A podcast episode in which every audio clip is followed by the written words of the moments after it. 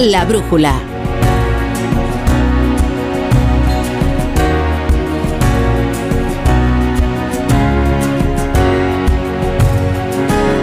Rafa La Torre.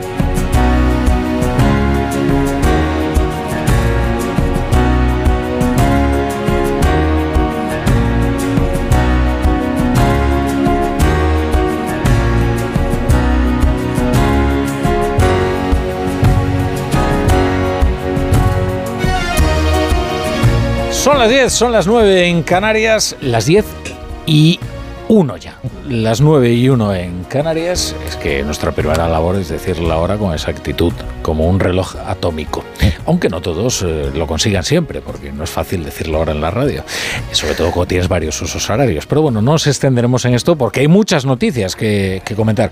Una es, eh, bueno, una noticia preocupante que llegaba desde el Palacio de Buckingham, que emitía un comunicado en el que informaba que le habían detectado un cáncer a al rey, a Carlos III de Inglaterra. No precisan más, eh, fue durante, durante una intervención eh, quirúrgica a la que se sometió recientemente en la próstata, pero mm, eso no quiere decir que esté allí alojado el cáncer, sino que detectaron el mal y ahora pues lo están tratando y eh, pretenden que cause las menos perturbaciones posibles dentro de su agenda pública, pero inevitablemente es una noticia que han querido comunicar al mundo y que inmediatamente a las 7 de la tarde recorría todas las agencias internacionales de noticias. Ahora conectaremos con nuestra corresponsal, Celia Maza, nuestra corresponsal en el Reino Unido, para informar de la última hora y de los eh, más recientes detalles. También discutiremos o hablaremos acerca del concurso de ideas que se está llevando a cabo para lograr eh, que Puigdemont eh, se libre de las garras de la justicia, que al final es en esto en lo que consiste el pago del precio de la investidura. ¿no? Bueno, la factura ya está extendida y ahora solo falta saldar la cuenta. ¿no? Y eso se hace mediante esta operación. Esta operación que pervierte lo que debe ser la acción del gobierno, porque al final, hombre, uno llega al gobierno con un afán reformista, se le supone, ¿no? Con un impulso renovador, eh, con, con el deseo de transformar un país. Uno gobierna para transformar un país. Lo que no hace es transformar un país para gobernarlo que tal inversión de términos es lo que se está dando en el caso de Pedro Sánchez desde el día 1. El día 1, en aquella moción de censura, pronunció un discurso de encendido compromiso contra la corrupción. Ustedes se acuerdan que él llegó a lomos de una sentencia judicial a la presidencia del gobierno. Eso le permitió urdir una mayoría suficiente como para llegar a la Moncloa con 85 diputados. Claro, según su lógica actual, aquella era una operación de lofer. Pero eso no es lo más interesante ahora, sino que en su encendido discurso de compromiso contra la corrupción dijo que había que reformar la ley de enjuiciamiento criminal precisamente para eliminar la limitación de los plazos en la instrucción de los casos, porque esa era una maniobra berlusconiana para tratar de garantizar impunidad a los corruptos. Luego le recordamos ese pasaje tan interesante. Hoy hace justo lo contrario. ¿Por qué? Porque necesita de una operación berlusconiana para garantizarle la impunidad a sus corruptos. Y como ocurre eh, con la definición del delito de terrorismo, con la derogación de la sedición, con la eh, malversación, da igual lo que Sánchez piense acerca de esto. Lo importante es lo que necesita. Y lo que ahora necesita es efectivamente limitar los plazos de la instrucción de los casos para así no tener que ir legislando al mismo ritmo que un juez toma decisiones, que es lo que está ocurriendo. Al final, todo consiste en garantizarle a Carles Puigdemont un futuro libre de la cárcel, que parece que los problemas con la justicia de Carlos Puigdemont son los únicos problemas que hay en España. Esos sí los que luego trata de fabricar eh, Pedro Sánchez para el enfrentamiento de los españoles, que no se ha dado un presidente que con tanta frecuencia haya insultado a una parte tan sustancial de los españoles como este, con esa lógica binaria según la cual o te gusta la canción de Eurovisión o, o eres de la fachosfera de la fachosfera, nada menos. Bueno, sobre todos estos asuntos vamos a hablar en la tertulia de la brújula, hoy con Leire Iglesias. Buenas noches. Hola, buenas noches.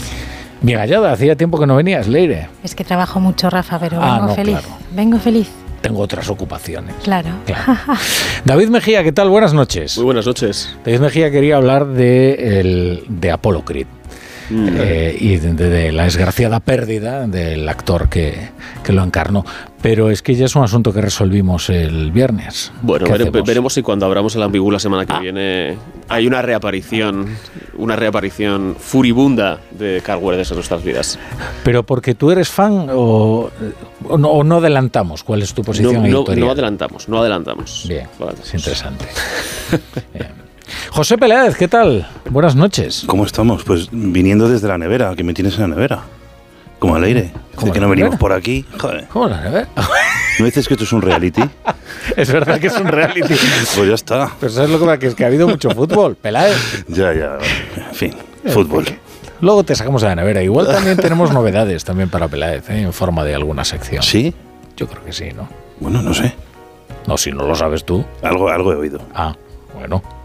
José Miguel Azpiroz, ¿qué tal? Buenas noches. Muy buenas noches. Vamos con, la torre. vamos con el menú de la tertulia. Pues tenemos otro lunes que adelanta semana intensa, cuenta de la amnistía, con Pedro Sánchez marcando el paso esta mañana con Ferreras en la sexta y poniendo sobre la mesa una nueva oferta a Puigdemont recortar a los jueces los tiempos para instruir una causa. Yo creo que hay un elemento también que hemos visto durante estas últimas semanas de instrucciones que se prolongan y que incluso los propios fiscales eh, pues han puesto en cuestión. Yo creo que son elementos que además se encardinan perfectamente en una reforma que, hemos convalidado en, en, estos reales decretos leyes de hace unas semanas en el Congreso de los Diputados y es el de la eficiencia de la justicia.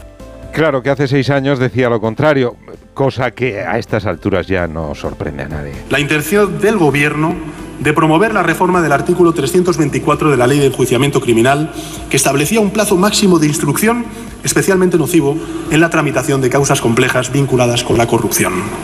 La necesidad de una justicia ágil no puede servir nunca como excusa para la precipitación en la instrucción de determinadas causas, y mucho menos como antesala para la impunidad.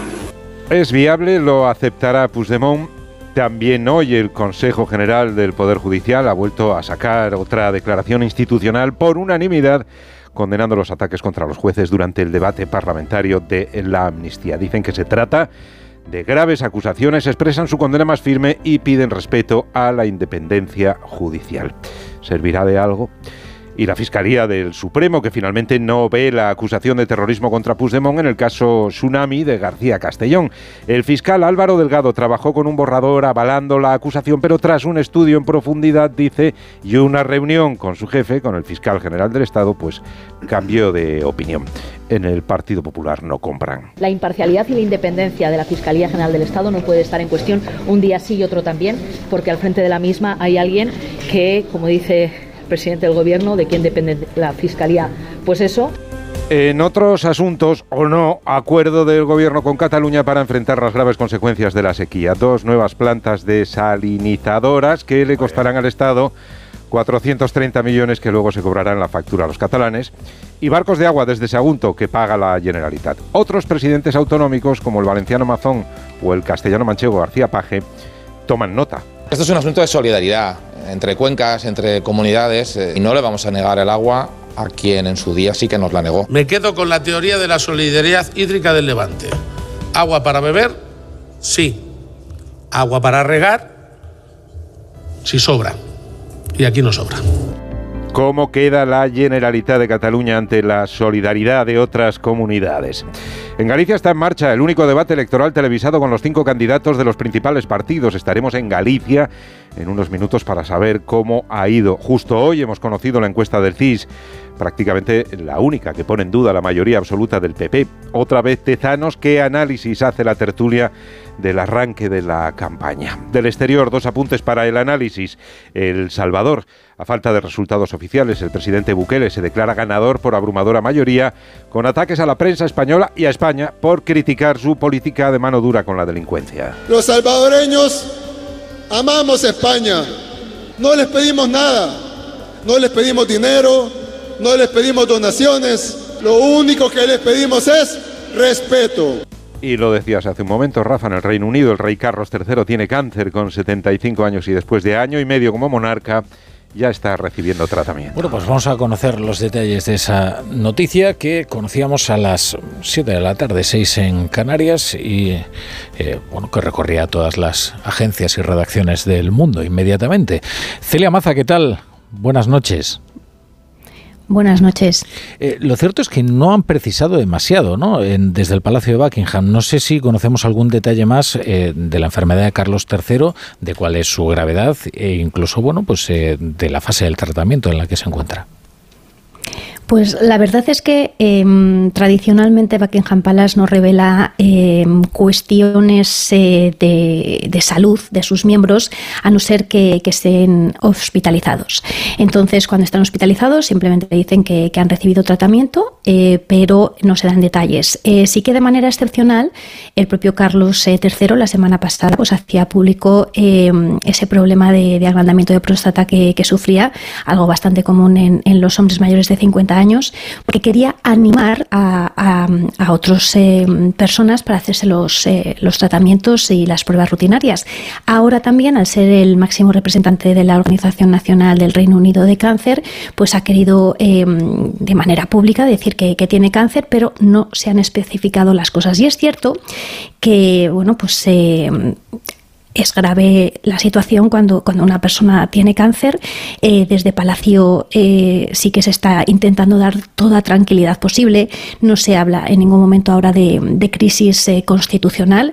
El monarca va a seguir con sus funciones eh, deberes, digamos, como jefe de Estado, eh, va a tener sus reuniones con, el primer ministro semanalmente, va a tener otras reuniones con embajadores, pero no va a tener esa función pública.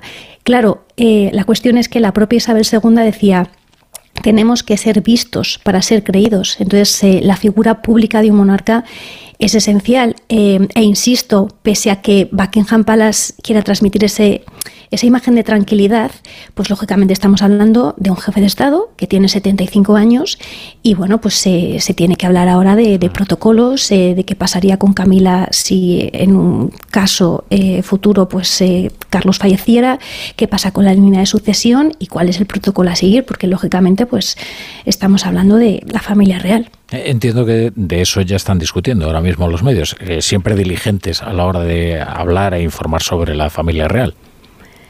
Exactamente. La cuestión es que estamos en una circunstancia excepcional, digamos, eh, por partida doble, porque, em, bueno, Carlos eh, y Camila eh, es el rey, la reina, pero digamos que em, Kate y, y William son los más populares dentro de la familia real, pero Kate, que es, digamos, uno de los pilares con más popularidad ahora mismo de, la firma, como se llamaba a la familia real, eh, lleva también mucho tiempo apartado de la agenda pública eh, por haber sido eh, tratada y operada por una cuestión abdominal.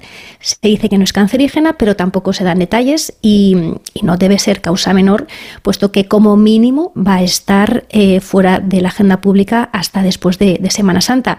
Esto ha hecho que su esposo, el príncipe William, heredero al trono, también haya suspendido la agenda pública para estar a su lado.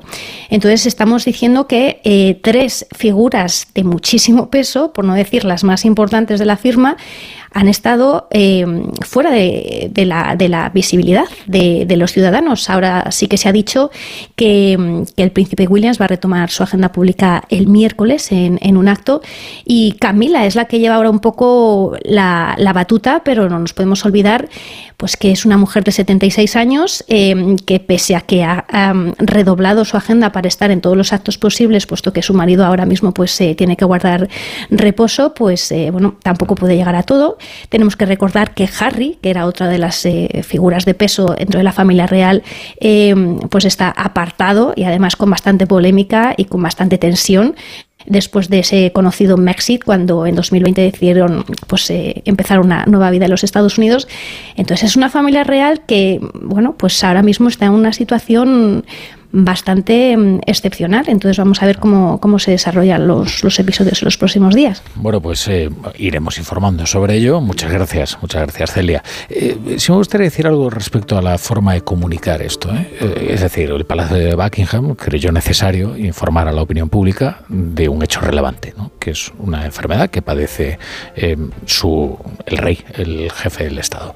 Bien, de acuerdo, pero una vez has tomado esa decisión hay que informar bien. Nosotros hablamos constantemente eh, nunca mejor dicho, en nuestra sección Constantes y Vitales, eh, con la Asociación Española del Cáncer, eh, tratamos de hablar con muchos médicos oncólogos y, todos ellos nos dicen, bueno, hay una forma muy equívoca de referirse al cáncer, que es únicamente hablando del cáncer, que es una palabra rotunda, brutal, con un peso demoledor, ¿no?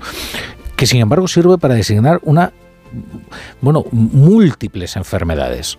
Eh, que hemos decidido englobar dentro de la palabra cáncer en realidad en nuestro desconocimiento. ¿no? no es lo mismo la gravedad de un tipo de cáncer o de otro tipo de cáncer. Hay algunos que tienen una esperanza de supervivencia enorme, enorme y cada vez mayor además, porque es verdad que se está eh, logrando eh, no solo una labor de prevención mucho más eficaz, sino terapias que son capaces de atacar de una forma más directa ¿no? a, estos tumores y a estas enfermedades. De manera que decir en realidad que tiene cáncer es casi como no decir nada, ¿no? porque fíjense pues eh, todo lo que engloba ¿no? esa palabra tan tremenda y tras la que hemos ocultado pues en realidad una multiplicidad de enfermedades que no sabíamos casi cómo designar ¿no? y es importante recordarlo porque a veces se puede transmitir la sensación de, Dios mío, tiene cáncer, ¿no? Y ya está, esto es, no, oiga, bueno, eh, esto puede decir muchas cosas. Eh, y quizás eh, tenía que haber afinado un poquito más en la comunicación en ese sentido, porque se trata bueno, pues, de un lugar que tiene una responsabilidad muy especial a la hora de comunicarse con los ciudadanos. No en vano, todos inmediatamente hemos dado e informado de la noticia esta. No sé si queréis comentar algo al respecto o nos vamos un momento, unos consejos y ya nos zambullimos en, esa actualidad que os apasiona, que es la ley de enjuiciamiento criminal y estas cosas, ¿no? es que son gente rarísima esta.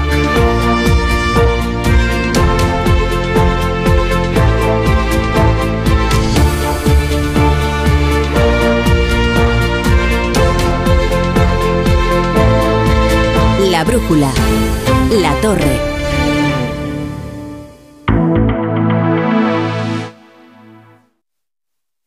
Hay dos tipos de motoristas, los moteros que se saludan por la carretera y los mutueros que hacen lo mismo pero por menos dinero. Vente a la mutua con tu seguro de moto y te bajamos su precio sea cual sea. Llama al 91 555 5555. Hay dos tipos de motoristas, los que son mutueros y los que lo van a ser.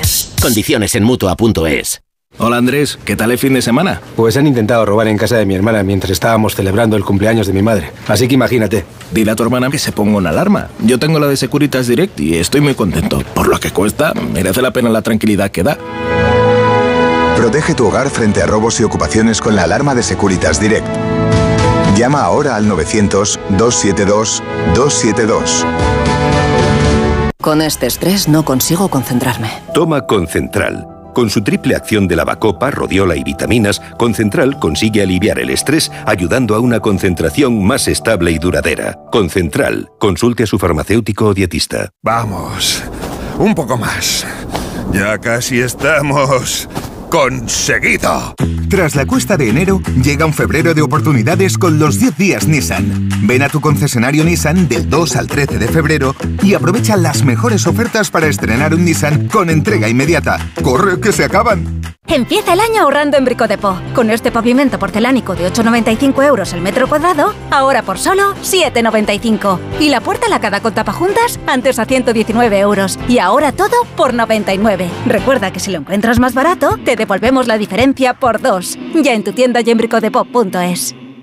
¡Vigor, gor, gor, gor, gor, gor, gor, gor! Toma Energisil Vigor. Energisil con maca contribuye a estimular el deseo sexual. Recuerda, energía masculina, Energisil Vigor. Soy de legalitas porque me sale a cuenta. Como cuando consiguieron que me devolvieran el dinero de aquella compra online que llevaba semanas reclamando.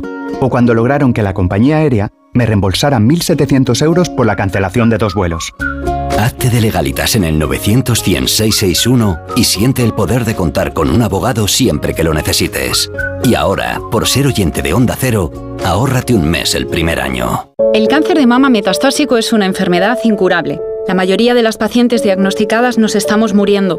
Y esto duele. Ponte en mi piel. Porque yo antes era como tú, y tú mañana puedes ser como yo. A pesar de esto, amo la vida. La vida mola. Danos vida. Hazte socio. Cancermamametastásico.es Pequeños momentos, grandes experiencias. Así es la Semana Santa en Viajes El Corte Inglés. Reserva ya tu viaje a islas, Europa, Caribe o hazte un circuito sin gastos de cancelación y con hasta un 20% de descuento. Consulta condiciones en Viajes del Corte Inglés y si encuentras un precio mejor, te lo igualamos.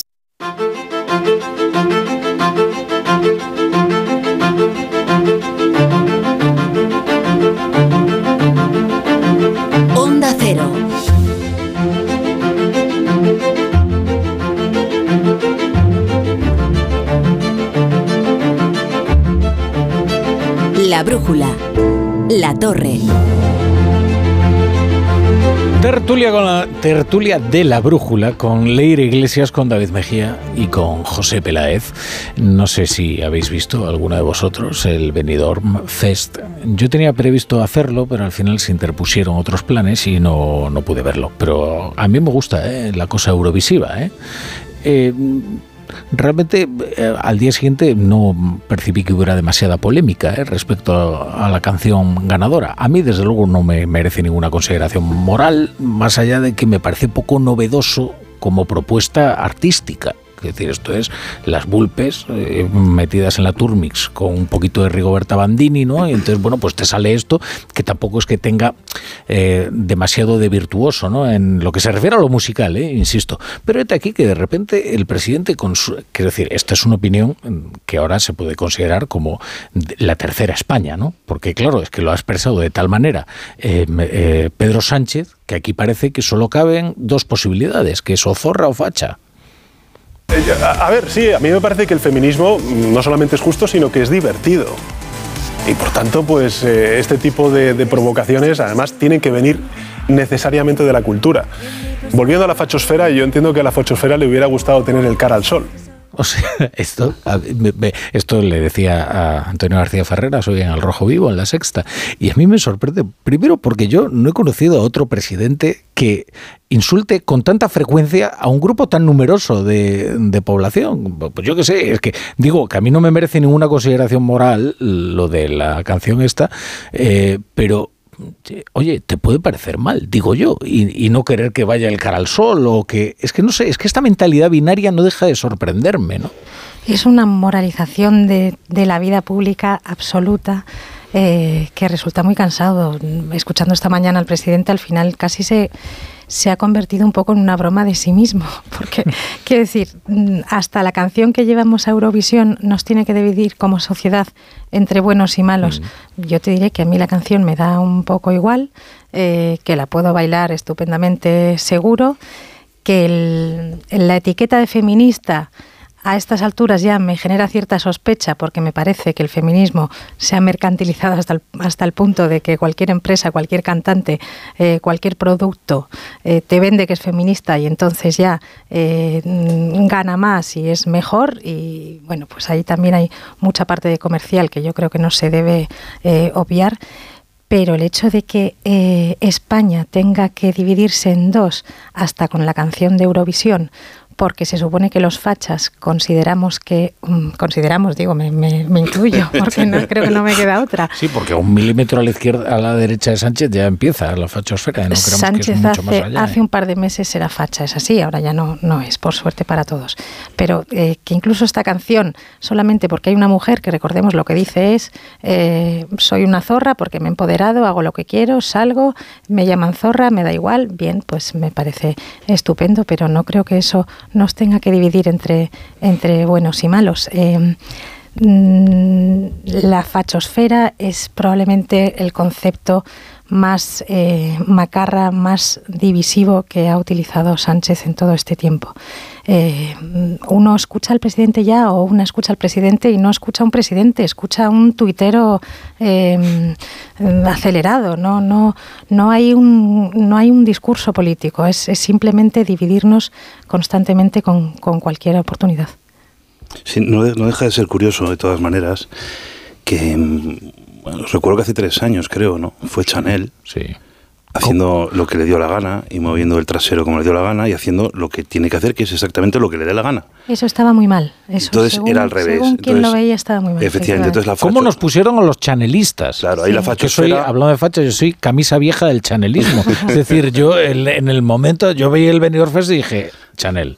Y me, bueno, bueno. Bien, pues entonces En, en, ese momento la fachosfera era lo contrario, ¿no? El infierno son los otros, pues eh, la fachosfera son los otros. En ese momento, eh, bueno, pues evidentemente era una mujer denigrando su cuerpo y haciendo pensar a las mujeres y a las niñas que la única manera de, de, de triunfar en la vida era mover el trasero y medio desnudándose y eso era intolerable, ¿no? En este, en este rollo eh, moralista tan terrible ¿no? de este, del nuevo feminismo. Bueno, pues nada, efectivamente será una señora decir que, que, es, bueno, que es una zorra que viste como le da la gana y que se quiere construir. Entonces ahora resulta que eso es lo correcto, ¿no? Y la fachosfera es lo contrario. Bueno, pues nada, no, lo que decíamos, el, tema no es tanto la canción, sino cómo se utiliza todo absolutamente para dividir a la población en buenos y malos y que ya no puedas ni siquiera pensar libremente si el tema te gusta o no, si te parece o no apropiado, sino simplemente si eres o no facha y por lo tanto si te tiene o no que gustar. Eh, evidentemente el, el, el aspecto provocativo es nulo, ¿no? Esto lo ha hecho, tiene algo de Alaska, el rollo más petardeo de Alaska, de las no, como decíamos, facha, ¿eh? algo incluso de Tino Casal. No, me mezcles. Sí, quiero decir que este, pero... que este petardeo ya no sorprende a nadie, ¿no? Lo que sí que sorprende es, coño, que, ser una zorra realmente sea algo bueno, ¿no? Algo constructivo. Oye, yo creo que el feminismo era lo contrario. Era, oye, puedo ir como quiera y no soy ninguna zorra. No estar orgulloso de ser una zorra. Pero bueno, ¿qué sabré yo? Yo coincido con esto que decías de Alaska. A mí, si me enseñas, he estado leyendo la letra de, de, la canción, porque la verdad es que yo tengo una relación con Eurovisión parecida a, la que tengo con el Tour de Francia, o sea, que, como que sé que existe y, y, hay gente que siente grandes pasiones, pero, pero bueno, pero yo nunca me entero ni de cuándo es, ni de cuándo empieza, ni de cuándo acaba, ni de cuáles son verdaderamente las reglas, ni cuántos puntos tiene cada uno, ni por qué no gana el que llega el primero. Bueno, no sé, pues estas cosas me, me, me, me confunden, pero bueno, decía que he estado leyendo la letra. Y efectivamente yo creo que es una letra que si te dicen que la cantaba Alaska en el año 84, pues te lo hubieras creído. Es decir, yo creo que no hay nada llamativo, ni hay nada especialmente rupturista, ni... En fin. Y es, y es lógico, es decir, esto es una, una, una, letra que llega cuando la revolución ya ha sucedido. Entonces, bueno, pues lo cómodo es ponerse, digamos, en esta, en esta senda. Ahora bien, creo que la noticia está, como decíamos antes, en, en las palabras del presidente del gobierno y que utilice la canción pues como arma arrojadiza contra, contra la mitad del, del, electorado, la mitad del arco parlamentario y por lo tanto la mitad de la población, mm. de la población española. Sí, a, a, mí hay algo también que sorprende, es que es algo que apuntó Leire, cuando eh, Pedro Sánchez dice el feminismo es eh, claro, yo me imagino a una reunión con consejero, ele consejera delegada en este caso, y pues eh, una serie de todo, ¿no? Y entonces esa reunión, de, ahí, en, función de unos estatutos, pues se establece, ¿no? Eh, y con una base social. Y, pero claro, luego veo en, eh, en Twitter, por ejemplo, a feministas que llevan declarándose así toda la vida, yo que sé, Ángeles Álvarez, que además es del Partido Socialista, criticar muy duramente, ¿no? Esta canción. Entonces yo digo, bueno, igual es que esto del feminismo no es un ente unívoco eh, no al que apelar y al que tratar de interpretar, mucho menos eh, desde una visión como la de Pedro Sánchez, pero bueno. No está tan claro. De todas maneras, también hay otra etiqueta eh, que se le está poniendo a esta canción, otra u otra batalla, eh, que es la del edadismo. Hablábamos antes de Carlos III. Y podemos hablar de Trump y de Biden. En el caso de Trump, imagino que el edadismo no sí. está perfectamente combatido y es estupendo que un señor mayor sea presidente de Estados Unidos, pero en el caso de esta mujer, pues lo que hace es romper una barrera que no está. Parece... Entonces, el, el, edadismo está mal, excepto para llamar polla vieja a Fernando Sabater. O su guardadía, ¿no? no sé ejemplo. quién, sí. ¿No? O sea, entonces es cuando está bien, ¿no? Claro. No, si la cosa es que nos digan cuándo está bien y cuándo no, cada cosa. ¿Qué feminismo es el bueno? ¿Qué edadismo es el bueno? También, también si lo arreglamos. Bueno. También creo que esta, que esta polémica le viene estupendamente bien al presidente. Es decir, que le hayan preguntado por esta canción y que haya podido soltarlo a la hachosfera es muy cómodo titular con lo de la fachosfera y con la canción de, Zorra y no hablar de, pues, del cambio de la, de, la, ley de enjuiciamiento criminal, por ejemplo, o de eh, las promesas y líneas rojas respecto al respecto al referéndum, ¿no? Entonces, bueno, creo que es, que es también un, una cuestión un poco artificial, que también se alimenta de de un, de un mecanismo que hemos visto muy abundantemente que es eh, a todos los que os ha molestado que Amaral eh, enseñe el pecho, tal, a todos los que han temblado, y luego no hay nadie que haya dicho nada de eso. No, es decir, esto es, un, esto es un recurso que reconoceréis. No, también lo utiliza la derecha, ¿eh? Eh, sí, sí, esto volverá locos a no sé quién. Y, bueno, pues no vuelve loco a nadie. La mayor parte de la gente no le importa lo de esta Lo que canción. jamás leerás en los medios, enlace de Sí, la 20 prensa. minutos, y dices, hombre, pero si es gratuito además. El argumento cuarto te usted". sorprenderá. Bueno, eh, ahora hablamos de la ley de enjuiciamiento criminal, que estéis empeñados. Pero antes dejadme saludar a un invitado que tengo ya esperando, que es, eh, que es Juan Manuel Fernández, que es eh, vocal del Consejo General del Poder Judicial. Eh, ¿Qué tal, señor Fernández? ¿Cómo está? Hola, buenas noches, Rafael. Buenas noches. Que hoy es noticia del Consejo General del Poder Judicial no por haber emitido una declaración, sino porque es unánime. Bueno, no es la primera vez que, que hemos conseguido unanimidad en nuestras declaraciones. También el- en la de diciembre respecto a, a las comisiones de investigación y eh, a la prohibición que, que se acordó a- aquel día de que los jueces comparezcan en el caso de ser citados a las mismas. O sea que, pero bueno, en cualquier caso, aún no, no siendo la primera vez, es siempre, es siempre saludable y, y es, eh, bueno, es, eh, es muy bueno para transmitir un mensaje a, a la sociedad de, de defensa de la independencia del Poder Judicial, que en definitiva es la razón de ser de este órgano constitucional. Mm. Eh, sí, eh, era una broma, era una broma, sí, sí, no es la primera vez que es una... pero como estamos acostumbrados eh, siempre a deliberaciones que no son pacíficas, en el sentido de las deliberaciones jurídicas, pues hombre, eh, eh, siempre Pues es, discúlpeme igual es de felicitarnos. Mi ¿no? sentido del humor igual lo tengo. No, no, si usted me había entendido bien, no, lo que pasa es que hay que explicarlo, efectivamente. Eh, vamos a ver, eh, ustedes quieren proteger ¿no? a, a aquellos jueces que están siendo señalados, además de la manera más eh, procaz y explícita por su nombre y apellidos y, e imputándoles gravísimos delitos desde la tribuna del Congreso de los Diputados. Eh, ¿qué, ¿Qué efecto tiene esto para la salud pública en general, ¿no? Que un juez sea cuestionado y señalado y además un juez particular por su nombre y apellidos por las decisiones que va tomando en su instrucción o incluso en sus sentencias. Por supuesto que queremos defender a quienes eh, se han visto calumniados, no siendo eh, objeto de, gravísimas, eh, de gravísimas imputaciones. Pero no solo eso, queremos ir más allá. Aquí lo que estamos defendiendo es la, la independencia del Poder Judicial.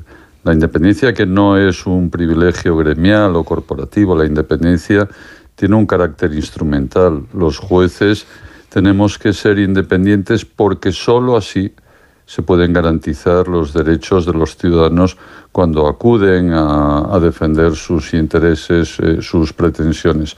El efecto que se, pre- que se produce, por el que me pregunta, cuando se producen estas eh, descalificaciones, que, que van, eh, bueno, en algunos casos efectivamente con nombres y apellidos, pero luego descalificaciones genéricas ¿no? a, a- todo el, el Poder Judicial. El efecto, como digo, que se produce es algo que es tremendamente nocivo, de- dañino, que es socavar la confianza de los ciudadanos en, en en los jueces. Lo que se está transmitiendo es que eh, los jueces cuando actuamos en, en estos, en estos asuntos perseguimos finalidades distintas al estricto cumplimiento de la ley o, dicho de otra manera, que perseguimos una finalidad eh, política, interferir en, el- en la tramitación parlamentaria de, una ley o, o similares. Y esto, como digo, produce un, un efecto devastador. Por eso yo creo que es una irresponsabilidad hacer este tipo de, de- de declaraciones por cuanto que eh, un- una sociedad democrática tiene que regirse por el Estado de Derecho y el Estado de Derecho necesita de un poder judicial robusto, que eso pasa por la independencia. Y esto además eh, es un valor fundamental en el ámbito eh, geopolítico en el que estamos, que es el de la Unión Europea, donde el Estado de Derecho es la divisa esencial, lo que da sentido a, a la Unión. Mm. Eh, hoy escuchaba también a Ernest Urtasun, que es ministro del Gobierno de España, también cuestionando las decisiones del juez García Castellón, eh, digamos, atribuyéndoles una intencionalidad política. Eh, la declaración de hoy del Consejo no la menciona expresamente, pero yo le pregunto, ¿usted cree que la presidenta de la Cámara, Francina Armengol, que tan diligente se ha mostrado a la hora de proteger la honorabilidad de otros aludidos, debiera haber intervenido eh, para eh, salvaguardar la, reputación de, los jueces que estaban siendo señalados? Mire, el, respeto entre, los poderes del Estado, eh, el respeto institucional, no es solo una norma de, elemental cortesía, ¿no? tiene un significado más, más profundo en cuanto que es expresivo del principio de, separación de poderes, un principio que es, eh, que es de naturaleza constitucional. Entonces, eh, a partir de aquí, eh, hoy en nuestra declaración, hemos eh, estado de acuerdo en, dos cuestiones que a mi modo de ver son, eh, son muy importantes. En primer lugar, en mostrar eh, nuestra, nuestro absoluto rechazo a las manifestaciones, a las múltiples manifestaciones que se produjeron el otro día en la sesión plenaria del Congreso de los Diputados en el marco del debate sobre la ley de, amnistía.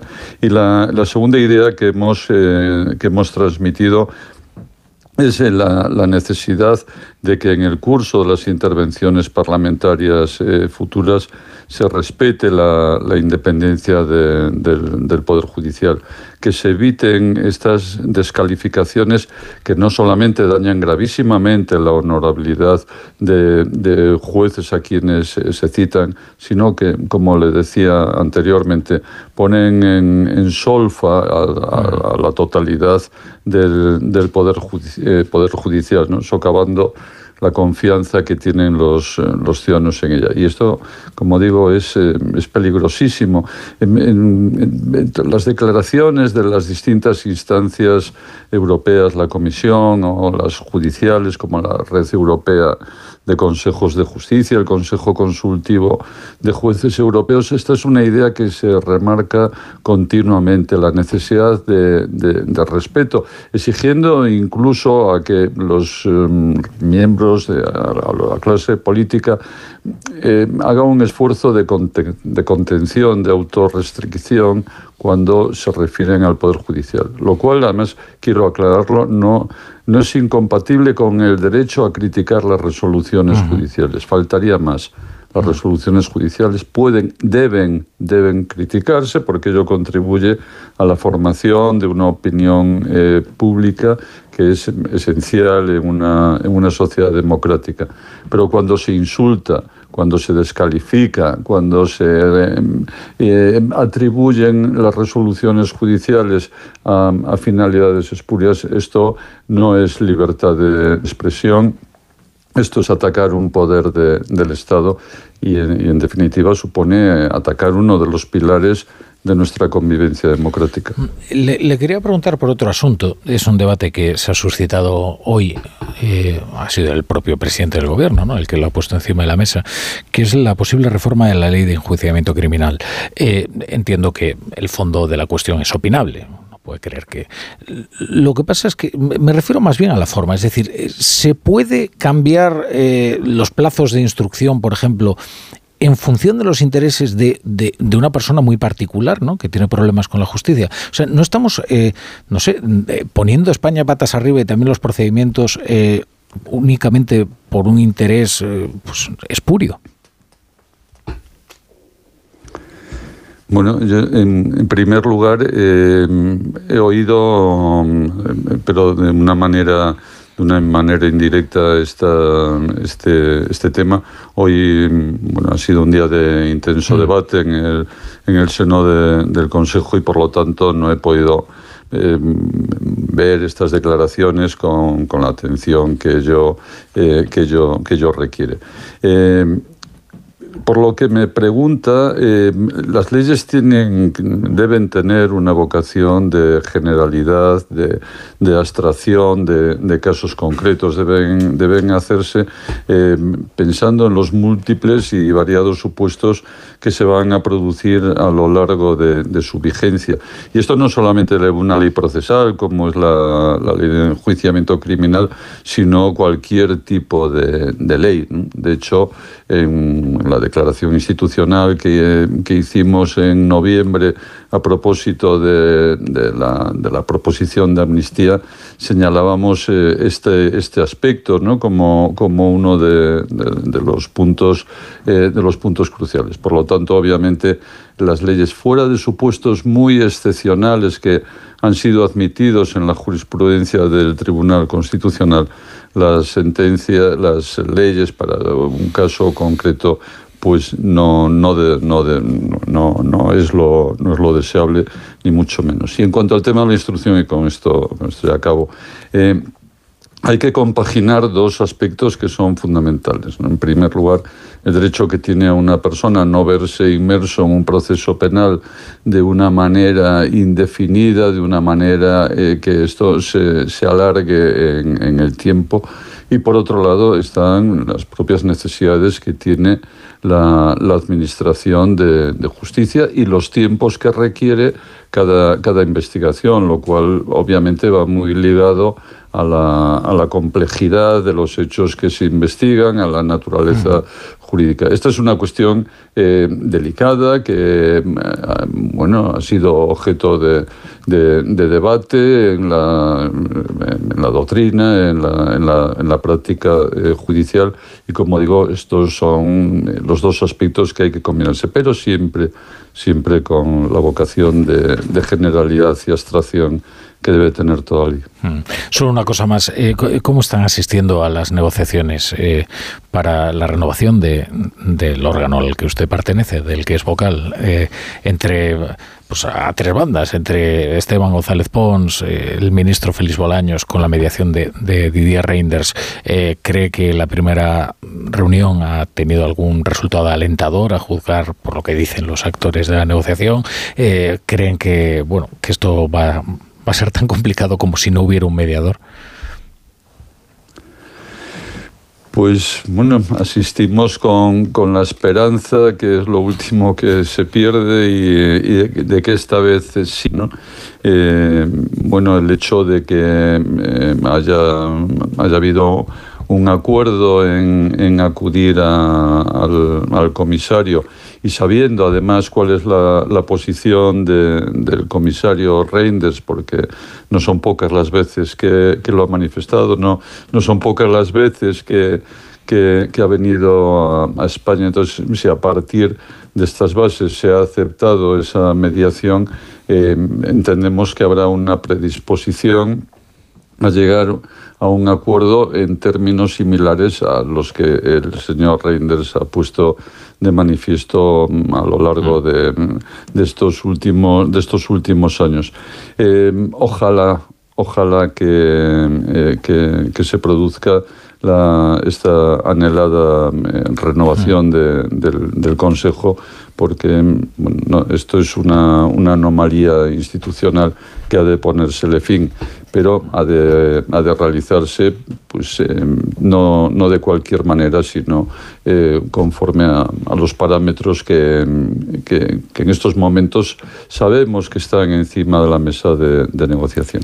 Bueno, Juan Manuel Fernández, vocal del Consejo General del Poder Judicial, es un placer tenerle siempre en la brújula. Muchas gracias. Igualmente, señor Latorre, muchas gracias. Muchas gracias. Eh, respecto de la ley de enjuiciamiento criminal, que estáis deseando hablar sobre ella y sobre el fondo de la cuestión, yo mm, me declaro incapaz de, de decantarme por eh, cuánto debe ser el plazo de la instrucción y si debe ser limitado. Lo que sí tengo claro y tengo clarísimo es que eso no se debe decidir en función del interés de Carlos Puigdemont. Pero más allá de esto, francamente lo tengo complicado. Así que, por favor, eh, dadme luz acerca de este tema. Mira, ha dicho Juan Manuel eh, Fernández una cosa que yo creo que es muy importante, eh, que es que las leyes tienen que ser generales, tienen que tener vocación de eh, aplicarse a la generalidad de los ciudadanos. Y a lo que estamos asistiendo precisamente es a leyes que se promueven y a reformas legislativas que se promueven con nombres y apellidos pactadas con los beneficiarios, redactadas eh, con los beneficiarios de esas leyes y de esas reformas legislativas. Eh, claro, todo empieza con una ley de amnistía que es eh, impunidad por poder y a partir de ahí todo lo demás es, casi viene de suyo, ¿no? Estamos acostumbrándonos a que la excepción sea la norma por parte de este gobierno. En el caso de la ley de enjuiciamiento criminal, em, yo tengo la sensación de que no va a tener un efecto directo porque no da tiempo en la amnistía o posible amnistía de Carlas Puigdemont. No creo que dé tiempo a que eso pueda interrumpir eh, la instrucción que está haciendo eh, García Castellón y la que está haciendo desde Barcelona con la trama del procés, eh, de la trama rusa del procés Joaquín Aguirre pero sí que creo que puede ser un gesto, desde luego, por parte del Gobierno de buena voluntad para que Junts de alguna manera pueda vender su retorno a, una ley de amnistía que si no sale adelante porque persiste en su no, pues le deja también a Puigdemont muy tocado eh, en Cataluña con, con, Esquerra, recordándole que hay mil y pico personas pendientes de esto, muchos, muchos eh, dirigentes de, de, Junts, eh, y que por tanto mm, hay una parte de, de, Junts que tampoco ha entendido este giro de, de Puigdemont. Em, el, el, PSOE y Podemos hicieron una buena reforma en su momento de la ley de enjuiciamiento criminal. Lo que hacían era decir, para mm, impedir o para luchar contra la impunidad en los casos de corrupción, vamos a darles más, vamos a darle más eh, armas al juez instructor para que pueda prolongar su instrucción de 6 a 12 meses y que además lo pueda hacer motu propio, es decir, que no hace falta que el fiscal lo pida, que el propio juez lo pueda decidir, lo cual eh, da mayor independencia al juez porque sabemos que la Fiscalía en principio lo que va a hacer eh, lamentablemente es eh, seguir las órdenes del Gobierno. Em, lo hicieron bien y ahora quieren hacer exactamente lo contrario em, y, en fin, estamos acostumbrados a esto, pero, pero em, lo que necesita el Poder Judicial es más independencia, no menos. Es tan terrible el cambio de discurso que ha hecho Pedro Sánchez, presentándose primero como el gran adalid de, las reformas y de la lucha contra la corrupción, a estar haciendo exactamente todo lo contrario, que se, me acaban los adjetivos. Es, es un matiz importante porque lo que pretende el Ejecutivo no es tanto limitar los periodos de prórroga de la instrucción, sino decidir quién está legitimado para decidir sobre la prórroga. Y ellos quieren que sea el Ministerio Fiscal, porque la fiscalidad de quién depende, ¿no?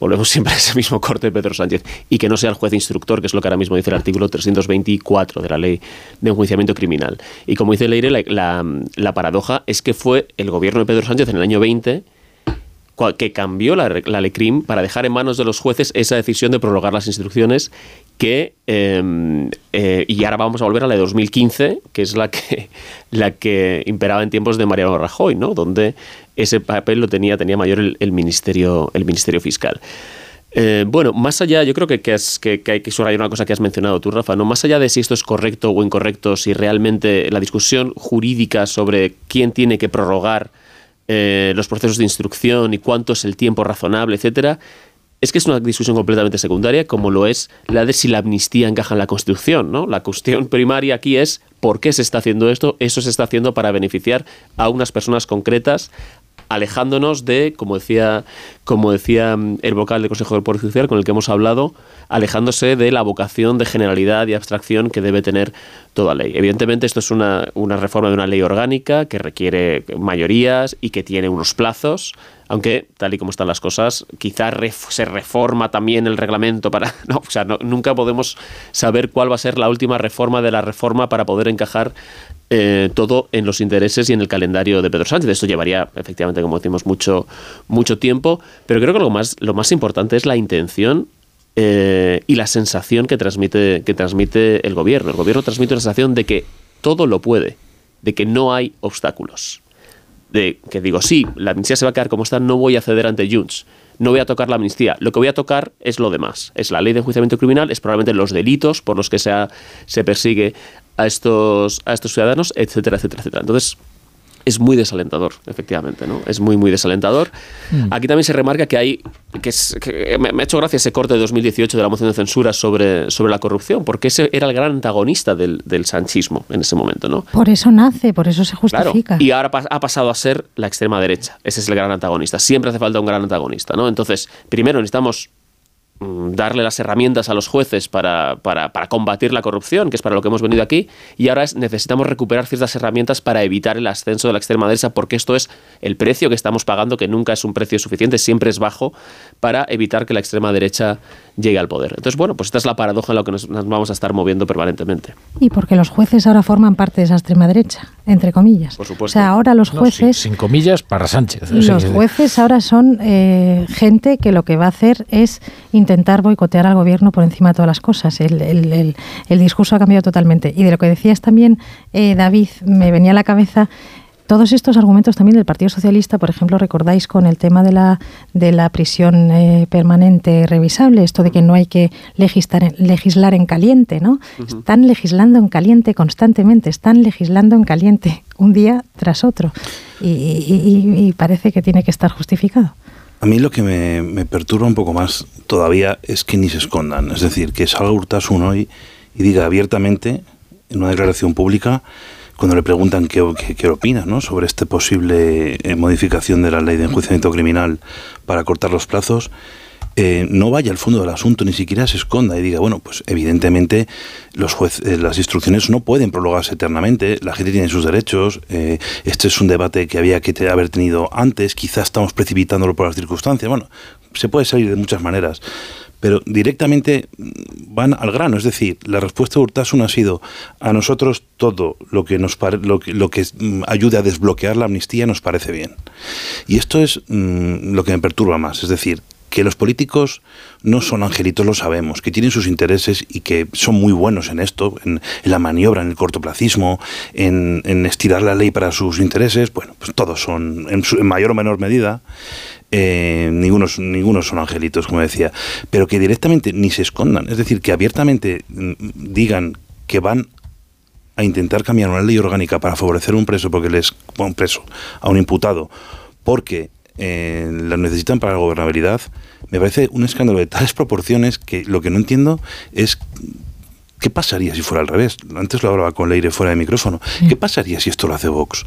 ¿Qué pasaría si Vox, eh, para proteger a un preso suyo que acaba de intentar dar un golpe de Estado, eh, propone cambiar la ley de enjuiciamiento criminal para que acortar los plazos de modo que la instrucción no sea completa y por lo tanto no se pueden... Es un escándalo de tal gravedad, pero como es uno tras otro y un día tras otro, llega un momento que ya nos parece todo dentro de la misma trama, ¿no? Como Falcon Crest, que ya, bueno, pues es Angela Channing y haga lo que haga, pues es la mala. Pero no, no, no podemos perder la perspectiva. Es, es- es una cosa muy grave. ¿Me dejáis poner unos consejos? Es que se os acabó la gasolina ya con la ley de enjuiciamiento criminal. Lo sabía. Adelante esos consejos.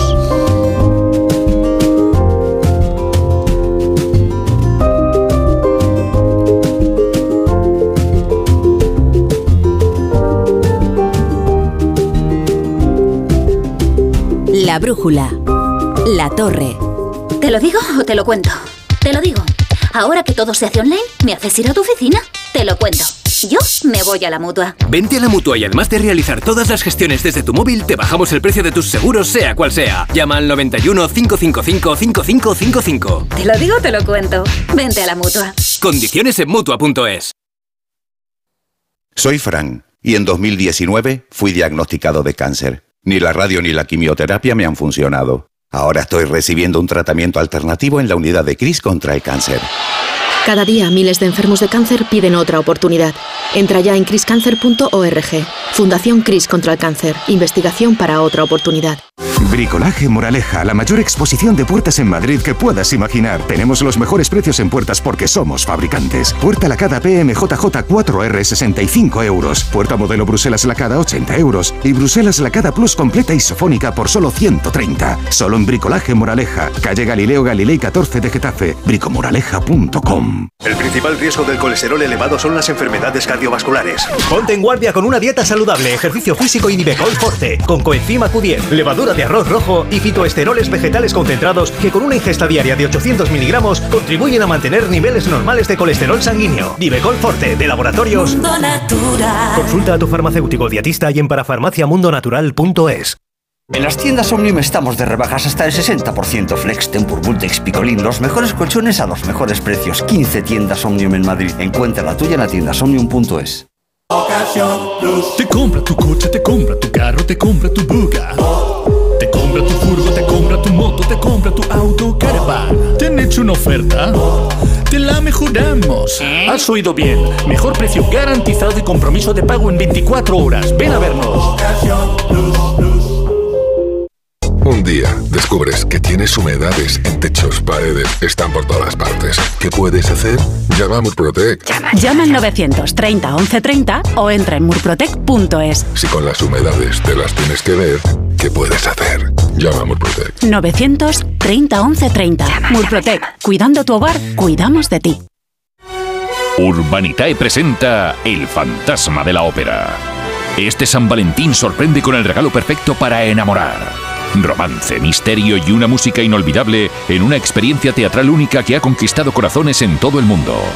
Compra ya tus entradas en musicalelfantasmadelaopera.com.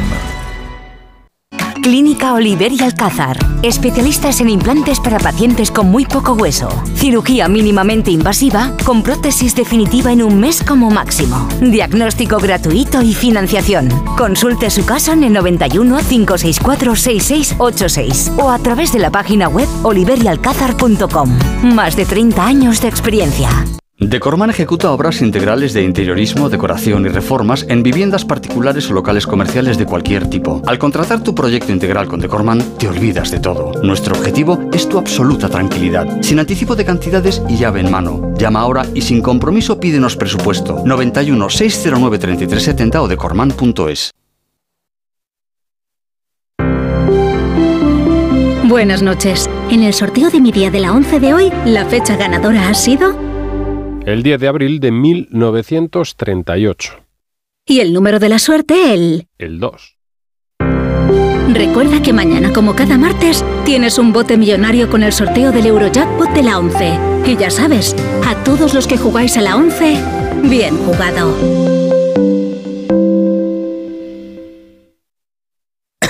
¿Cansado de toser? Toma Herbetón Respire. Herbetón jarabe con extracto de pino y eucalipto espectora y reduce el espasmo bronquial. Herbetón Respire. Consulte a su farmacéutico o dietista.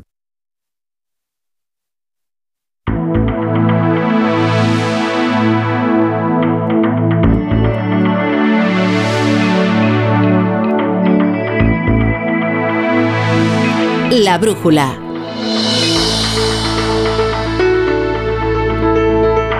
Rafa La Torre.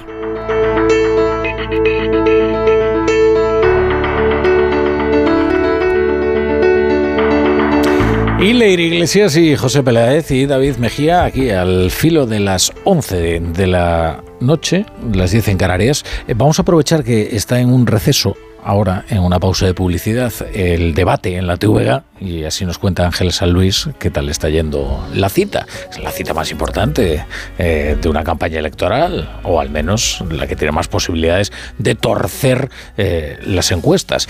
Ángeles, ¿qué tal? Buenas noches. Muy buenas noches, ¿qué tal? Bueno, ¿cómo está yendo el, el debate? Es un debate a cinco, lo primero, eh, en el que están Sí. representadas todas las fuerzas, incluida Podemos, eh, que se presenta Sí. eh, de, de forma independiente a sumar, pero no está Vox, ¿verdad?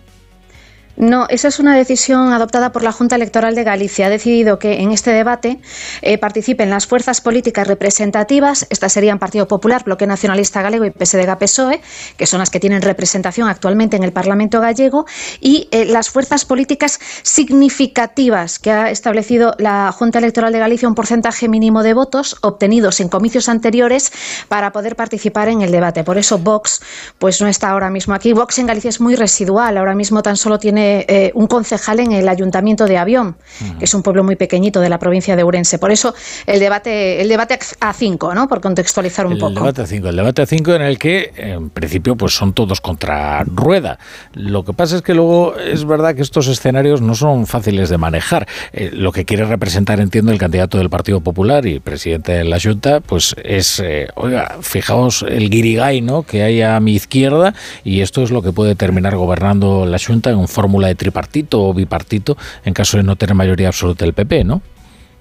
Pues sí, exactamente así ha empezado Alfonso Rueda, fíjate tú, el debate. Él llama, bueno, y lo hemos escuchado no solamente a Alfonso Rueda, sino a otros dirigentes del Partido Popular, ellos dicen es el PP que garantiza estabilidad o es un multipartito. Mira, vamos a escucharlo. Que quede claro en este debate de qué se trata en esta selección, o sea, confrontación entre un goberno que funciona e un multipartito que compiten entre eles, ás veces con moitas diferencias. Bueno, está en gallego, pero yo creo que se ha entendido perfectamente. Pues son las primeras palabras de Alfonso Rueda en, en el debate. Y la verdad es que tampoco ha habido demasiadas sorpresas. ¿eh? Así, ah, está siendo un debate muy expositivo, bastante grueso para Hmm. el televidente. Eh, hemos tenido ahora, justo antes del receso, el momento como de mayor intensidad, porque ha habido debate, sobre todo entre Alfonso Rueda, Ana Pontón, por el tema de la lengua, de la lengua galega, de la lengua gallega. Ha intentado meter ahí baza también Besteiro. Ha sido el momento más álgido. Por lo demás, ha resultado un debate bastante expositivo y sin sorpresas. Pues mira, si Alfonso Rueda empezaba así eh, su eh, debate, su intervención, pues teníamos, por ejemplo, a José Ramón Gómez Besteiro, José Ramón Gómez Besteiro, el candidato del Partido Socialista, que decía algo que ha venido repitiendo en todos estos mítines. Ahora estamos en carnaval. Tú sabes, Rafa, eres gallego, que aquí el entroido en Galicia pues también tiene tradición. Sí, sobre No todo, en, sobre todo en Orense, cuidado, cuidado que va a caer allí y eso sí que es una tenéis el fiebre. rabachol. Sí, no está mal. Tenéis el rabachol, Rabachol, en Pontevedra también. Mira, están, Bueno, están pues mirando decía- mis, los tertulianos están mirando a Ángeles como si fuéramos unos marcianos. Luego os explico lo del Pero es rabachol. que hay que meter baza, hay que meter baza aquí. Bueno, eh, pues nada, decía Besteiro eh, que, que había que quitarle la careta, decía Alfonso Rueda. Vamos a escuchar. verdad que en Galicia que empezamos a, a ver xa o entroido aí eh, pero señor Rueda eh, non é o momento de disfrazarnos é o momento de que e eu vou a facer neste debate quitarlle a careta porque sí, hacía esa alusión. Decía como que, bueno, Alfonso Rueda representaba el seguidismo de los gobiernos del Partido Popular y lo acusaba como de eh, pintar una Galicia que no se correspondía con la Galicia real, ¿no? Eso es lo que venía a decir eh, Alfonso Rueda. En cuanto a los pactos, porque claro, en los debates a nivel eh, nacional, ¿no? Cuando hay un debate, pues por ejemplo para las elecciones en el Congreso, estaba, ah, los pactos. Aquí en Galicia están muy claros porque desde hace ya muchísimos años Bloque Nacionalista Galego y Partido Socialista tienen pactos de gobierno, tienen un- acuerdo marco. De hecho, para esos pactos, tanto en los ayuntamientos como en las diputaciones, a que han gobernado en el bipartito en la Junta de Galicia, y entonces está claro que eh, Benega y PSOE no van a tener ningún problema para llegar a un pacto. Y ya, sin ir más lejos, en su primera intervención, Marta Loisumar dejaba claro que ella estaba dispuesta a entrar en un gobierno a tres, porque esta es su primera, su primera intervención. Eu, como candidata e dende a formación, vamos a traballar durante toda esta campaña para garantizar ese goberno a tres, ese goberno do cambio. O sea que aquí no hay sorpresas. En Galicia no hace falta que nadie pregunte cómo van a ser los pactos porque están claros. Y, y lo curioso es que Ana Pontón, la primera referencia, o sea, la primera frase de Ana Pontón, Bloque Nacionalista Galego, eh, fue esta. Vamos a escuchar.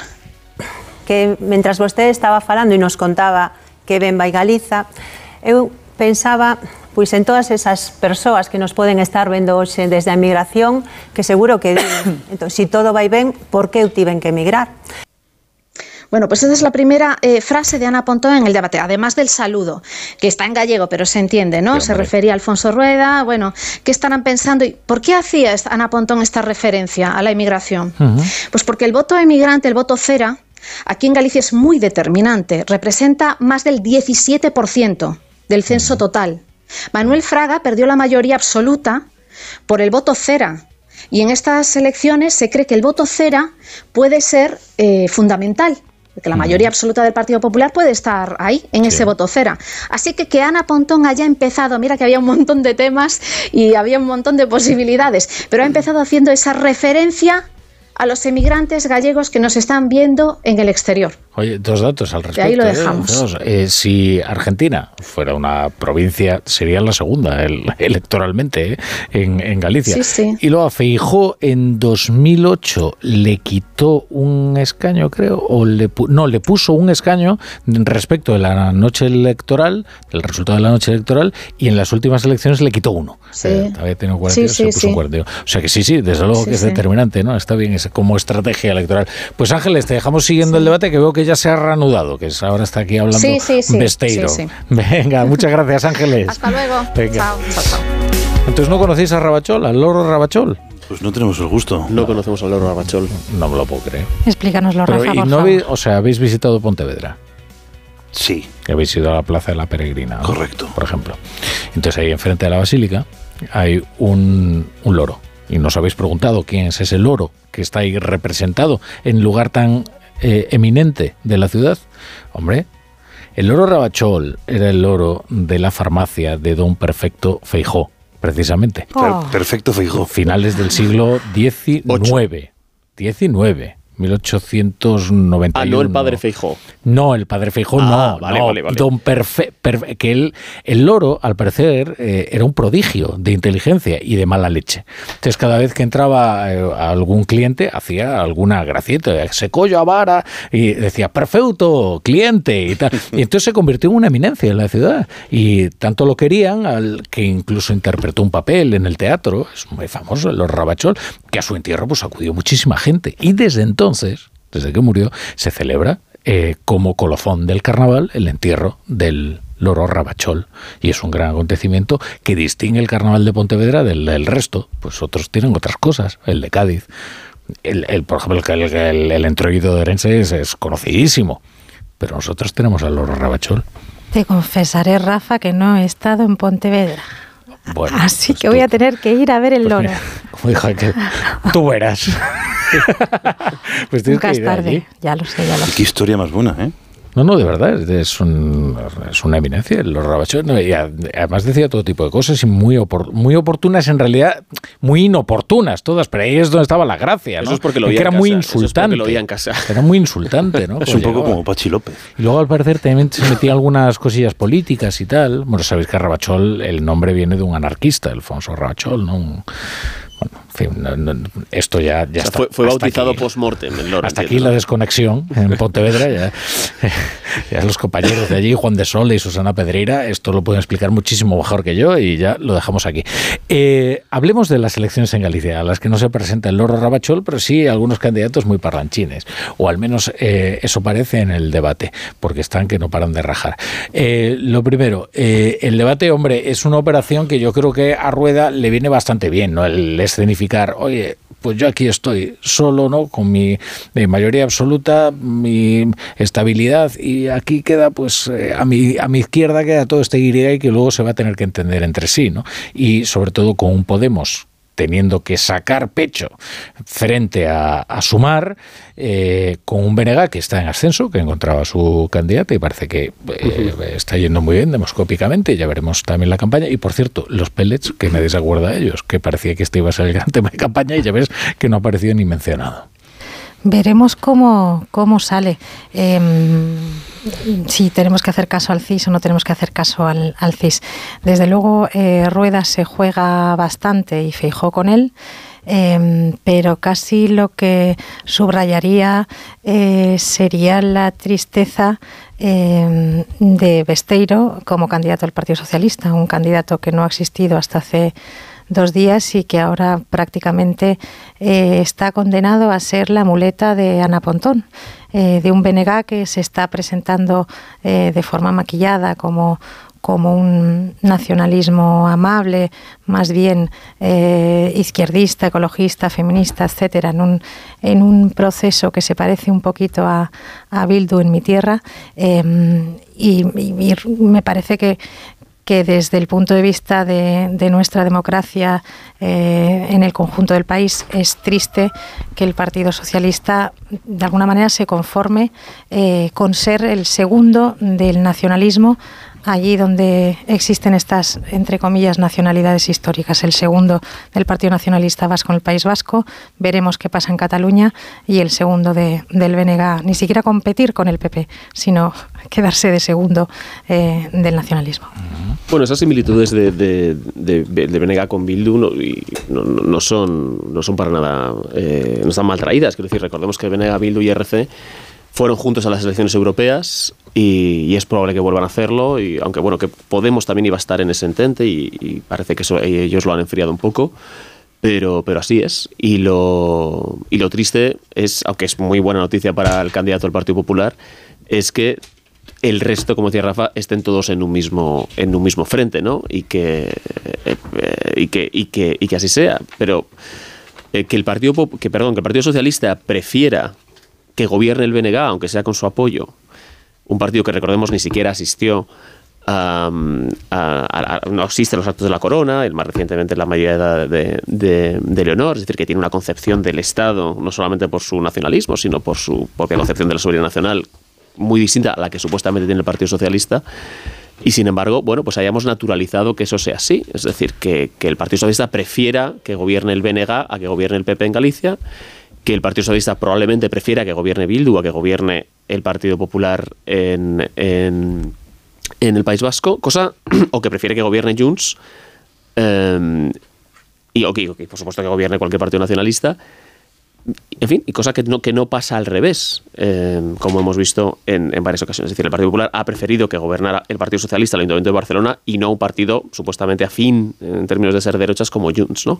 Entonces, bueno, eh, creo que, es, que eso creo que también es un reflejo de, la, de la, cuál es la triste realidad del PSOE como partido subordinado al nacionalismo en, en, en tantas regiones. Mm, me parece un punto de vista muy bueno. Eh, no, yo no comprendo cómo. Quiero decir que Sánchez intente instrumentalizar el poder territorial del PSOE en las diferentes comunidades.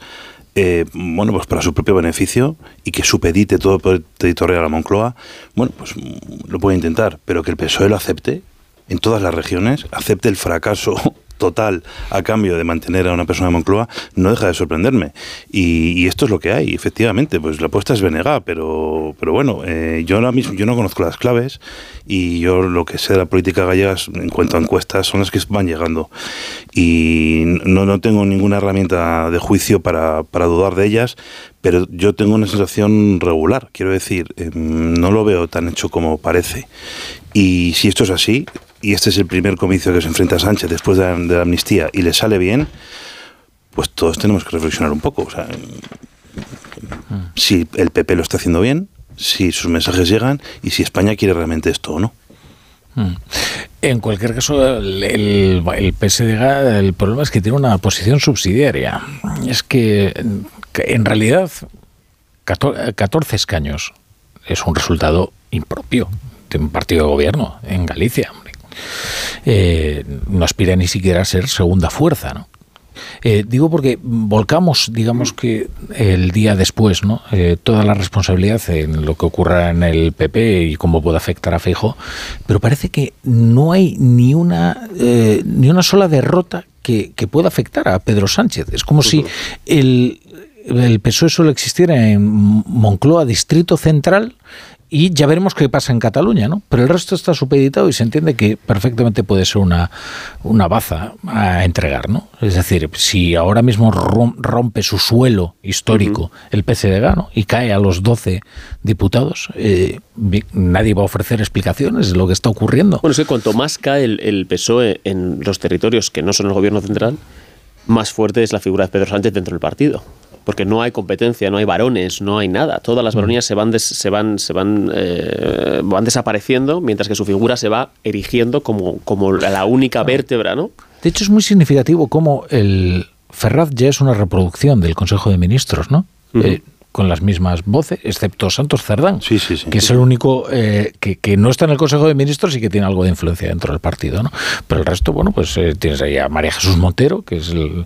Ah, tienes a Pilar Alegría, que es como si fuera la doble portavoz. Bueno, ahora tienen a Esther Peña, pero tampoco es que tenga un peso tan determinante.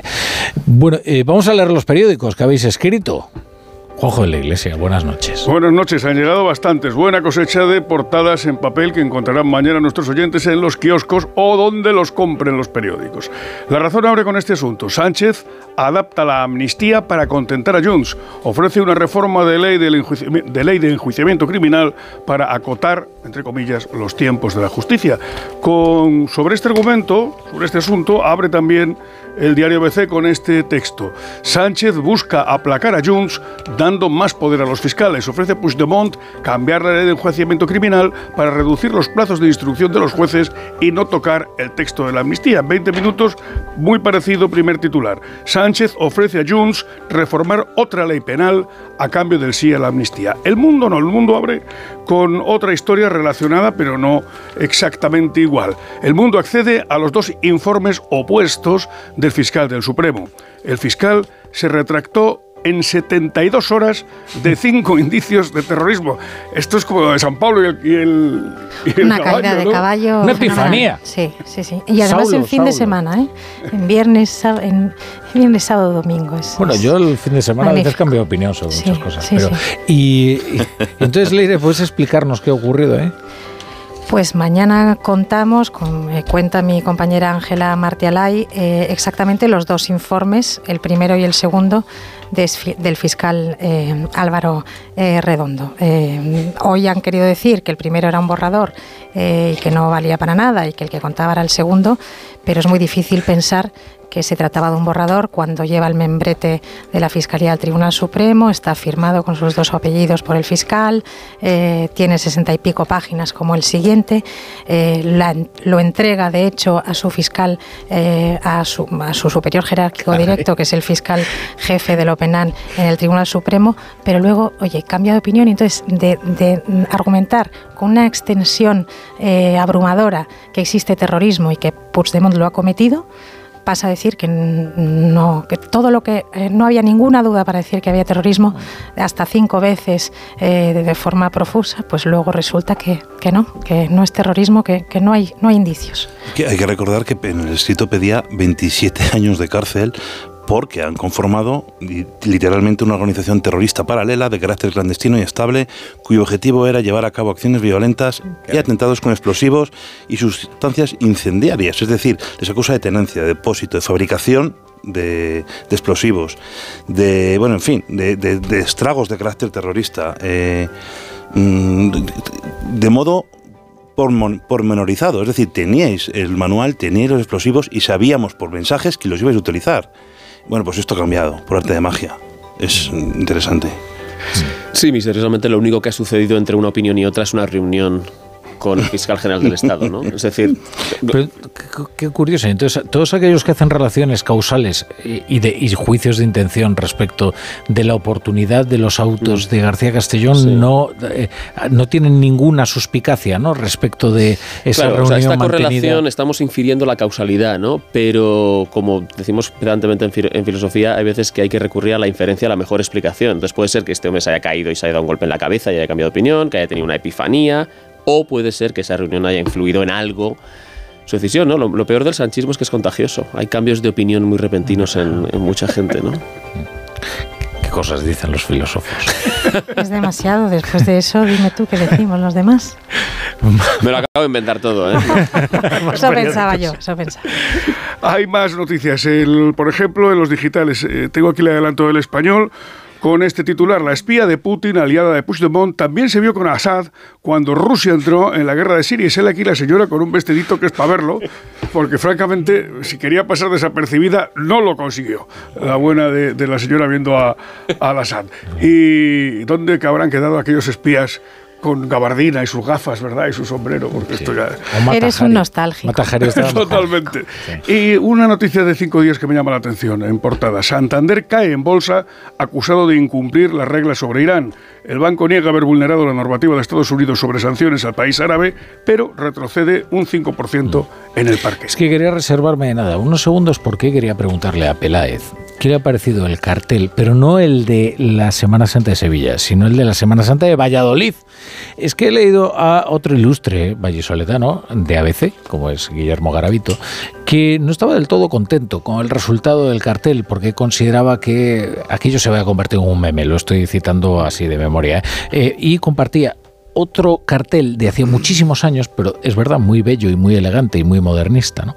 Eh, ¿Tú qué opinas de ese cartel, Peláez? Eh, digo por sembrar, ya que la polémica de Sevilla está agotada, ahora sembremos la de Valladolid.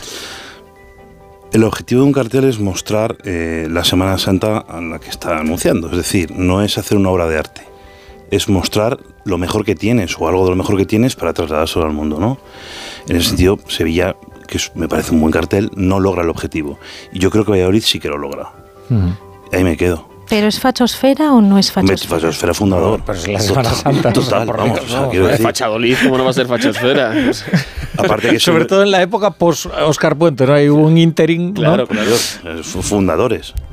Oye, pero, eh, pero dices que te gusta el de Sevilla, el cartel. A mí, como obra de arte, me parece muy buena. Como cartel, no. Mm. No muestra lo que es la Semana Santa de Sevilla. Más allá de la polémica, no muestra, no tiene nada que ver con lo que Sevilla muestra. Sus tallas barrocas, tal, no. Ese resucitado no muestra lo que es Sevilla. Y ahora pues, tienes... Pero me parece muy bueno como obra de arte, insisto. Y ahora tienes, eh, ahora que yo reivindiqué a Rabachol, tienes unos segundos para eh, reivindicar la Semana Santa de Valladolid, porque quizás no todos los oyentes sepan que es mm, algo fastuoso. Bueno, la Semana Santa de Valladolid es, mm, sin duda alguna, eh, uno de los mm, de las cumbres internacionales, ¿no? Es decir, eh, tenemos que tener en cuenta que fue un, eh, voy, a, voy a ir muy rápido, que fue un núcleo contrarreformista muy grande porque previamente fue un, un- un- un núcleo de herejía protestante.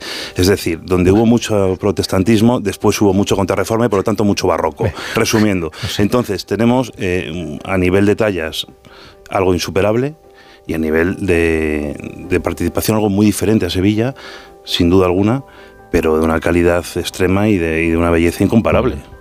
Bueno, es que no encuentro a Brasero, entonces estaba haciendo un poco de tiempo, pero, pero creo que ya Otro está. ¿Dónde estará Brasero? Pues, pues a ver. Vamos a hacer un poquito más de tiempo. Mira, si quieres relajarte, pero te preocupas demasiado por si alguien entra en tu casa, ¿te interesa el seguro de hogar de línea directa? Es tan completo que además de ahorrarte una pasta, es el único con cobertura por ocupación ilegal y se encarga de todo lo importante en caso de que ocupen tu vivienda. Cámbiate y te bajan el precio de tu seguro de hogar, sí o sí. Ve directo a lineadirecta.com o llama al 917-700-700. El valor de ser directo. ¿Qué tal el viaje? Genial, pero me da pena deshacer la maleta. ¿Y eso? Es que, tío, me he traído dos templos sagrados, tres mercados callejeros, la autoestima renovada y unos amigos que ya se quedan para siempre. Pues tienes lío. Con Betravel siempre vuelves con más de lo que te llevas. Descubre Bangkok 10 días con alojamiento y desayuno desde 1.285 euros. Betravel, viájate la vida. Cada día tengo peor la memoria. Toma de Memory. De Memory con fósforo y vitamina B5 contribuye al rendimiento intelectual normal. Recuerda, de memoria, de Memory. Y ahora también de Memory Senior, de Pharma OTC. Te quiero, mi amor. Mi pastelito, mi bombón, mi galletita, mi bollito, mi bizcochito. Uy, pero qué hambre más tonta me ha entrado así de repente. Hay mucho amor dentro de ti, como en el cupón diario de San Valentín de la 11, porque podrás ganar 500.000 euros y además si entras en cuponespecial.es podrás conseguir experiencias únicas que te enamorarán. Cupón diario de San Valentín de la 11. Bases depositadas ante notario. A todos los que jugáis a la 11, bien jugado. Juega responsablemente y solo si eres mayor de edad. Hola Andrés, ¿qué tal el fin de semana? Pues han intentado robar en casa de mi hermana mientras estábamos celebrando el cumpleaños de mi madre. Así que imagínate. Dile a tu hermana que se ponga una alarma. Yo tengo la de Securitas Direct y estoy muy contento. Por lo que cuesta, merece la pena la tranquilidad que da. Protege tu hogar frente a robos y ocupaciones con la alarma de Securitas Direct. Llama ahora al 900-272-272. Las mejores ya están aquí. Que esta vez no será el jurado quien tome la decisión de quién será eliminada en el programa, sino vosotras mismas. ¿A qué reina has elegido para pegarle el hachazo? Que comience la batalla. Venga, que esto ya arranca. Drag Race España All Stars. Ya disponible solo en A3 Player. ¡Vigor, gor, gor, gor, gor, gor, gor, gor! Toma Energisil Vigor. Energisil con maca contribuye a estimular el deseo sexual. Recuerda, energía masculina, Energisil Vigor.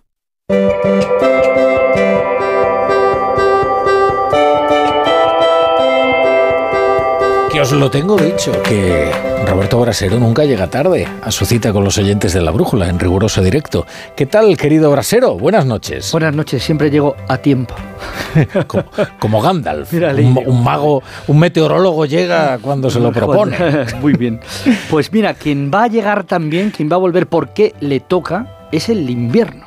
Ese que ahora no estamos viendo Rafa La Torre nada más que por la noche o por la mañana temprano, que ojo, sí, nos, nos estamos levantando con heladas en, en Ávila, en, en Palencia, en Burgos, pero bueno, quitando esas primeras horas y las zonas de niebla, dime tú, una tarde de 20 grados como hemos tenido hoy, si no es una tarde primaveral. Bueno, pues todo esto se va a acabar en los próximos días, Rafa La Torre, y además se va a acabar de golpe. Te traigo aquí, mira, A chicos, ver. pongo aquí que habéis estado hablando también de, Mira, Leire, mira. de documentos. Lee el comienzo de esa nota informativa. Nota informativa. Episodio de viento intenso y precipitaciones generalizadas. Eso es lo que ha sacado hoy Ahmed y te digo que es que no solo cambia el tiempo y no solo es que veamos llover esta semana, que hace tres semanas que no vienen lluvias, sino que van a venir todas de golpe. Bueno, vamos a ver, por partes. Eh, Se está viendo un frente muy activo para jueves-viernes, que es el que nos va a cambiar el tiempo y el que podría dejarlos. Uno, lluvias el jueves en el oeste de la península y el viernes en toda España. De ahí lo de generalizadas. En algunos casos estas lluvias serán abundantes por el oeste, en los Pirineos, en otros casos van a ser muy débiles, como por ejemplo el Mediterráneo. Y luego el viento, el viento que llega con este frente jueves y viernes va a ser un viento fuerte, unas rachas de viento que superarán incluso los 100 kilómetros por hora en zonas del norte. Frío de momento no, el frío se espera para el próximo fin de semana. O sea, llega el frente jueves viernes y luego fin de semana bajan las temperaturas y de modo que comenzamos con este tiempo primaveral y acabaremos la semana de una manera muy distinta, con un tiempo más acorde de estas fechas, que ya sí nos recordará algo más al invierno. Y ya los gallegos la semana que viene pues votarán con el frío eh, del invierno. ¿Qué les toca? ¿Las lluvias? Es lo que toca, si es que Eh. estamos en invierno. Ya sé que lo habían olvidado, Ya, pero pues- estamos en invierno. Pues buen detalle, que nadie se le olvide que los próximos días, mañana no, que solo vas a ver nubes, muchas nubes, pero solo nubes. Pero a partir del jueves viernes ya sí, otra vez, el tiempo se encargará de recordarnos que estamos en invierno. Gracias, Brasero.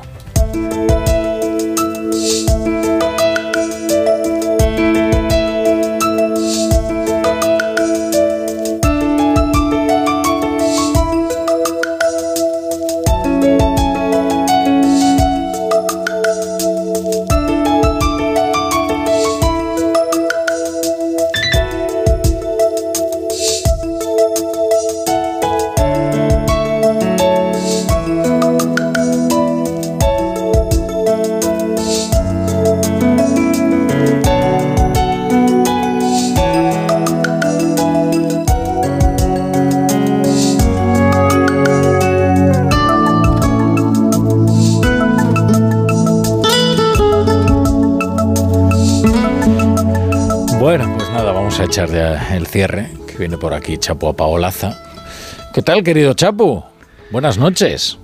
Buenas noches, Rafa La Torre. Entre los cuervos de Puigdemont y las zorras de Eurovisión, esto parece el hombre y la tierra de Félix Rodríguez de la Fuente. Oís Ventura, no sabemos muy bien. Hombre, una Bueno, cosa y el loro, y el loro. Y el loro Rabachol, te has olvidado, es verdad, que lo hemos invocado aquí. con todo. Noble animal. ¿Tú lo conocías al loro Rabachol? No, no tenía el gusto. Pero chico, hombre, pero Chapu, que tú eres un, un señor de mundo. Eh, Pues nada. no tanto, no te creas. No sé. Hay que peregrinar a, a ver al, al loro Pues hice a verlo, de verdad. Bueno, Chapu, vamos a echar el cierre, ¿no? A ver qué traes ahí anotado en el cuaderno. Pues hoy traigo anotadas las hojas de este cuaderno con barruntos de primavera precipitada. Por ahí lejos se viene abril con un atropello de pájaros y de flores. El sol, la ventanilla abierta, la prisa de los almendros. De madrugada, los mirlos que se encaraman a la antena de la casa de enfrente cantan más que una candidata española a Eurovisión. Decir zorra para escandalizar me parece tan antiguo como escandalizarse porque alguien dice zorra. Las Bulpes decían zorra en el 83, yo ni siquiera había descubierto los catálogos de lencería. Zorra, dicho así como el que pinta un pene en la puerta del cuarto de baño, zorras que cantan, zorras que hablan, zorras a tutiplén, tanta zorra que el cuaderno parece una fábula de Jean de La Fontaine. Yo escuchando la canción no me parece una apología de la promiscuidad, la verdad. Sí, una reflexión de cómo se asimilan las etiquetas injustas que le colocan a uno. Será eso, porque la verdad es que el orgullo de zorra pues yo no lo acabo de ver. Luego llega Pedro Sánchez a decir que la fachosfera prefería el cara al sol. Esto es que también eres un fascista. Si no te gusta el tema de Eurovisión, un facha empoderado, un facha resultón. Si me das a elegir entre insultos, entre zorra y facha, no sé cuál resulta ahora más provocador. Vamos a ver si cambiando la letra Sánchez le encuentra el sentido a la canción Poesía. Dice así, ya sé que solo soy un facha. Si voy a los toros, facha. Si voy a misa, facha, facha, facha. Si me parece mal la amnistía, soy más facha todavía. Qué ripio la ha salido al final. ¿O no? Es poeta. Está La increíble. letra, la letra. Ese fue el letrista de Eurovisión. Chapo Bueno, calienta que Chapo. sales al Benidorm Fest. Hasta mañana. Voy aclarando la voz. Siempre amanece. Bueno, queridos, vamos a disfrutar de esa vida que hay ahí fuera, ¿no? David Mejía, José Peláez, eh, Leire Iglesias. Oye, qué joven es la tertulia de hoy. ¿Es verdad? No, no quiero ponerme edadista. Pero es verdad que de- Y además somos guapos. Eso O sea- también, eso por supuesto, pero eso todos mis tertulianos se hacen Bueno, casting en hay de todo, Bueno, hay es de verdad todo. que todos menos dos. Eh, sí, sí, pero es verdad, yo creo que apenas una media edad hoy en la mesa. Juanjo la Iglesia, eh, buenas noches. Hasta mañana. Buenas noches. Que nos subes la media. hasta mañana, hasta mañana. Y ahora se quedan ustedes con el mejor deporte en el Radio Estadio Noche con Rocío Martínez y Edu Pidal. Y nosotros ya regresamos mañana con más asuntos.